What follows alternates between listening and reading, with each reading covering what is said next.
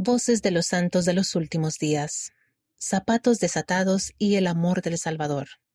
Por Jennifer Estes, Nevada, Estados Unidos. Al arrodillarme impacientemente para atar otro par de zapatos, el Señor me enseñó una lección sobre su amor por nosotros que me hizo sentir humilde. Durante varios años he trabajado como maestra de educación especial para niños de entre 5 y 8 años.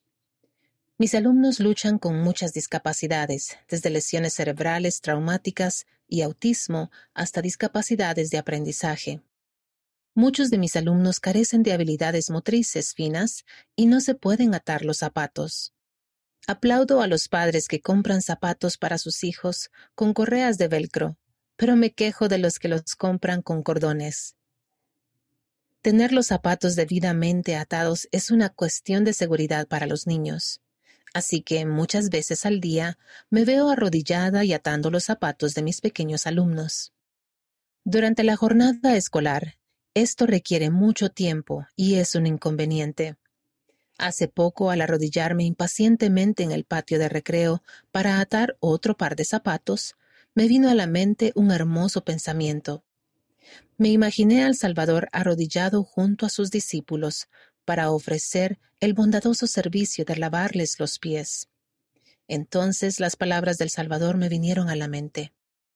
De cierto os digo, que en cuanto lo hicisteis a uno de estos mis hermanos más pequeños, a mí lo hicisteis.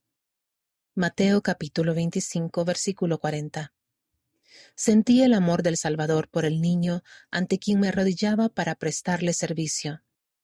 Y también sentí el amor del Señor por mí, me sentí reconocida y apreciada por él por las incansables horas que paso cada semana tratando de servir a sus pequeños más vulnerables.